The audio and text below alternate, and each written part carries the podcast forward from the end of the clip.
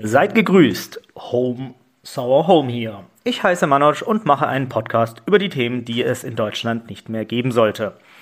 Rassismus und Diskriminierungen. Wöchentlich mache ich eine Folge, in der ich einmal persönlich ein Geschehen von früher schildere, welches es nach wie vor in Deutschland als Makel existiert. Und danach kommentiere ich eine aktuelle Schlagzeile oder News. Hier stehen dabei die rassistischen Entgleisungen im Fokus, die ich versuche einzufangen. Eine neue Woche, eine neue Folge. Heute behandle ich das Thema sozialen Aufstieg. Ich hoffe, ich schweife nicht zu sehr vom Thema ab, da es weitaus mehr Gesprächsbedarf gibt, als es mein Format zulässt. Ich könnte über dieses Thema wochenlang referieren, tausende Beispiele bringen und mich unendlich lange und oft aufregen, was alles so geschieht und wie es verglichen in manch anderen Ländern so aussieht. Aber ich möchte meinen Zuhörern eine kleine, aber prägnante Sicht geben, was diese Woche so interessant und von Wichtigkeit geprägt hat und was gerade im Hinblick auf Rassismus und Diskriminierungen passiert ist. Fangen wir an.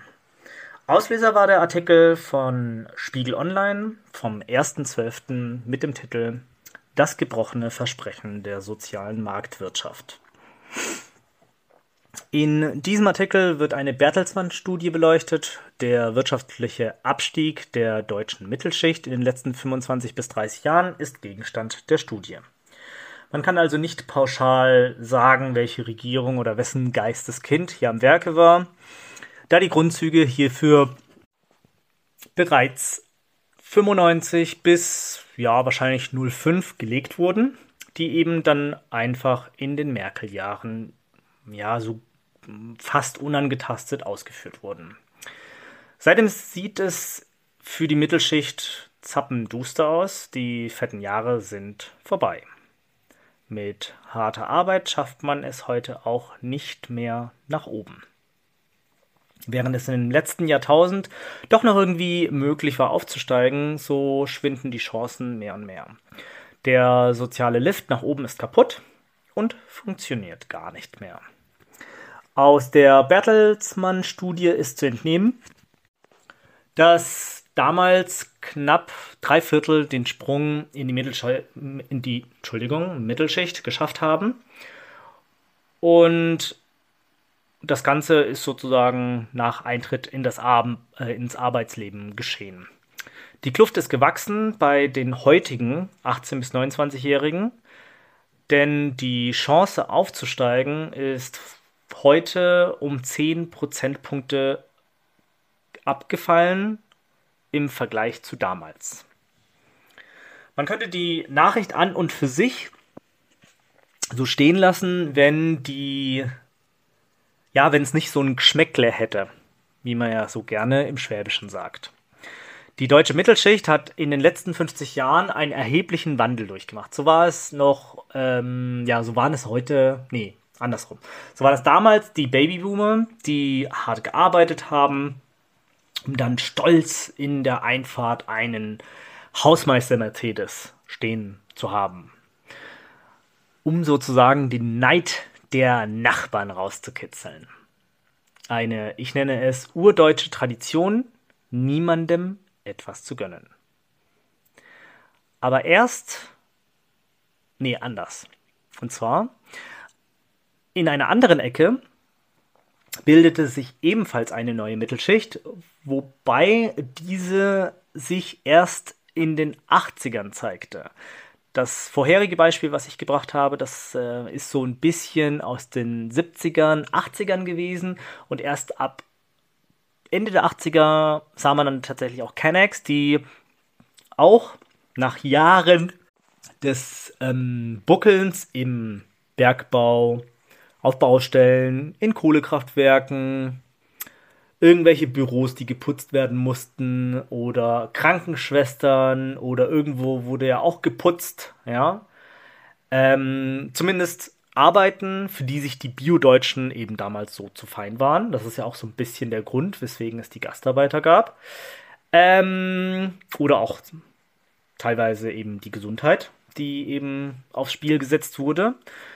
Und ja, dann haben es tatsächlich auch die Kennex geschafft, die sich dann auch einen Mercedes oder zum Beispiel endlich mal einen BMW leisten konnten. Abfällig kommt auch daher das Wort Türkenschlitten für den Dreier BMW. Zumindest habe ich das so von den Nachbarn in den 90ern gehört.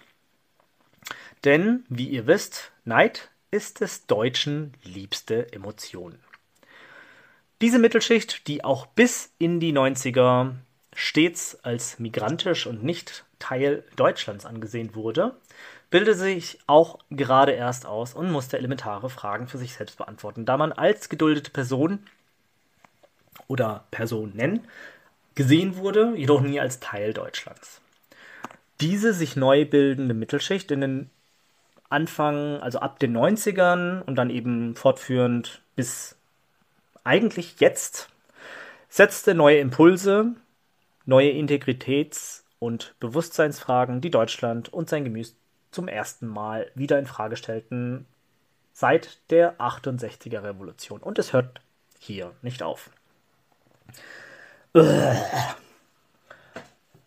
Alter Schwede. Ähm, ja, ihr habt ja gemerkt, und ich habe es ja auch so ein bisschen gemerkt, ich bin abgeschweift und auch ein wenig hochtrabend geworden.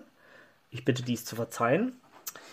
Ähm, ja, und es geht jetzt so ein bisschen persönlicher weiter. Und zwar, ähm, einige Kenneck-Eltern können davon sicherlich etwas erzählen, wie sie mit nix nach Deutschland kamen und es doch so doch irgendwie zu einer Familiengründung kam eine gekaufte Wohnung oder ein Haus, ein Business oder was weiß ich. Ja. Und die Kenneck-Eltern erzählen dann einem immer, oder zumindest den Kindern, oh, in den Herkunftsländern, wir waren bitterarm oder mittellos und sind nach Deutschland gekommen und haben stets ein besseres Leben gesucht und wir wollten es besser haben für unsere Kinder und so weiter und so fort. Ähm, und das stimmt. Also äh, verglichen zu der Elterngeneration sind Kenneck Kids heute hier mit Bildung aufgewachsen, teilweise sogar eben mit besserem finanziellem Hintergrund. Und jetzt kommt das Bittere, denn es handelt sich ja jetzt hier um die Mittelschicht. Denn die Kinder haben oder hatten oder werden es schlechter bzw. schwerer haben als ihre Eltern. Das ist unter anderem auch zwischen den Zeilen in der Bertelsmann-Studie zu lesen. Und es gibt bei Twitter diese Memes, wo ja, in denen, in denen Kids eigentlich von Albaner oder türkischen oder arabischen Eltern witzeln, wie ihre Eltern ja, den Kids versucht haben, irgendwie Scheiße als Gold zu verkaufen. Also ich kann jetzt ähm, ein gutes Beispiel bringen. Und zwar ähm, kenne ich jetzt tatsächlich auch aus, ähm, ja, aus dem privaten Freundeskreis, wie der Vater dann äh, Schuhe vom Deichmann mitgebracht hatte oder von Kick und das Logo sah ähnlich aus. Und äh, dann stand der Vater dann sehr stolz ähm, im Zimmer des Sohnes und hat dann gesagt, ey, ja, ich habe jetzt hier gerade das neueste Nike-Modell und richtig cool, da waren echt krasse Leute und es war auch ein Hip-Hopper da, der irgendwie diese Schuhe ähm, promoted hat und so weiter und so fort. Und ich meine, das Kind, also auch mit zehn Jahren riecht man sozusagen den Braten und die Eltern haben es gut gemeint. Ja. Und dennoch ähm, ist das, ja, versuchen jetzt auch diese jungen Erwachsenen darauf aufmerksam zu machen, dass sie trotz Bildung und Besserstellung aktuell keine wirklichen Möglichkeiten haben, diese, und jetzt, das ist sozusagen das, äh, ja, das Zermürbende und äh, Traurige an der ganzen Geschichte, dass diese erarbeitete und vererbte Mittelschichtsposition ja auch weiter vererbt werden kann. Und eine erarbeitete Mittelschichtspositionen. Also das, was sozusagen die Eltern aus der Unterschicht sozusagen geschafft haben, ähm, diese Positionen können aller Wahrscheinlichkeit nach die Kenneck Kids, die sozusagen jetzt die jungen Erwachsenen sind, nicht halten. Ein Erarbeiten in die, Mit in die Oberschicht scheint absolut aktuell super krass ausgeschlossen zu sein. Und ein Abstieg ist weitaus wahrscheinlicher als das Beibehalten eben dieser Mittelschichtsposition. Und das ist für so ein Wohlstandsland wie Deutschland extrem traurig, da hier sehr viel abhängt, aus welcher Schicht man kommt. Wer die Eltern sind, da der einzige Aufstieg in Deutschland nur durch Bildung gelingen kann. Wenn man nicht schon bereits in einer ja, Oberschicht ansässig ist. Ein Begriff, der in den Nullerjahren ebenfalls für Furore sorgte, war soziale Mobilität. Und das ist ja ein Traum oder die Vision zumindest damals gewesen, dass der moderne Mensch von morgen flexibel und von überall aus arbeiten kann und vor allem auch soll. Dass einem dann Tür und Tor offen stehen werden, wenn man bzw. Mensch es nur so will.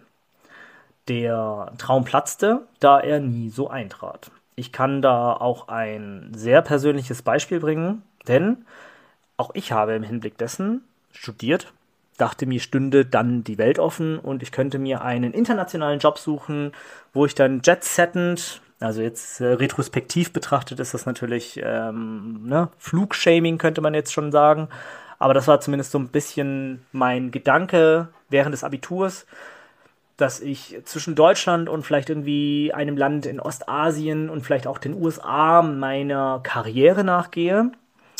Und stattdessen sehe ich Mitschüler von mir, die damals mit einem Realschulabschluss abgingen. Nichts gegen Realschüler, aber heute weitaus erfolgreicher sind, höhere Positionen bekleiden, zum Beispiel bei Audi oder in der herstellenden Industrie, Klein- und Mittelstandsunternehmen. Ähm, ja, teilweise verdienen die knapp beziehungsweise schon sechsstellig.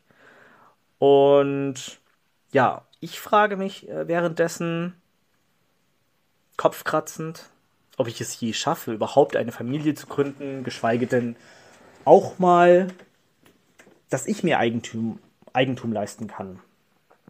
Und das in meinen Mit-30ern. Eine sogenannte Post-Quarter-Life-Crisis. Wenn auch verspätet. Und ich bin zwar froh, dass ich nicht der Einzige bin, der mit diesem Gedanken durch die Welt spaziert, aber ähm, es ist nicht nur sozusagen ein Problem unserer Generation, sondern dass es dann auch noch zusätzlich Kennex in dem Fall trifft, die sozusagen dann aufsteigen wollen und nicht können und nicht weiter wissen, ob eben die Position, in der sie sich gerade befinden, ob diese überhaupt noch gehalten werden kann und diese sozusagen ihren Kindern weitergegeben werden könnte. Die Kennex von heute sind gut ausgebildet und sind zwar in einer gewissen Findungsphase, es gibt positive Beispiele, aber die vielen, die es eben auf diesem Weg nicht dahin geschafft haben, ähm, darüber wird, wird zu wenig geschrieben, berichtet und erzählt. Es wird nicht davon gesprochen, dass diese Glass Ceilings, also gläsernen ähm, Decken, einen sozusagen daran hindern, und dieses Scheitern verursachen.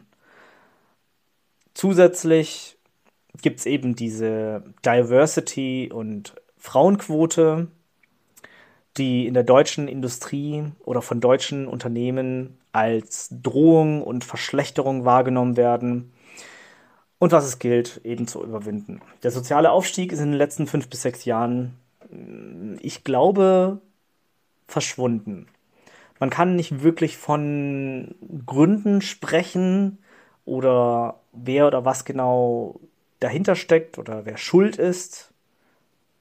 Aber die Industrie, die Inflation, die Gesellschaft, alle sind irgendwo so ein bisschen daran verantwortlich oder daran beteiligt, warum wir aktuell in dieser Misere stecken. Ähm, wie man die, wie man die Sache besser machen könnte. Da muss ich sagen, ich äh, fühle mich ehrlich gesagt ein klein wenig überfragt, da vielleicht, hm, es müsste so eine Art Institution geben, die diese Faktoren mit berücksichtigt und so ein bisschen vielleicht auch ähm, ja, einen Finger drauflegt und sagt, hey Leute, ähm, das geht so nicht und dass es eben ein gewisses Maß an Regeln geben sollte.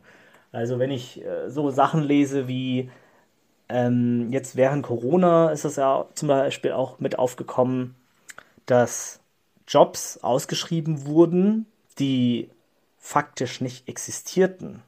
Also mehrere Bewerber, teilweise sicherlich irgendwo in die Tausende, Bewerbungen einfach ins Nichts verschickten. Das ist einfach eine bodenlose Frechheit und das sollte eigentlich nicht so sein.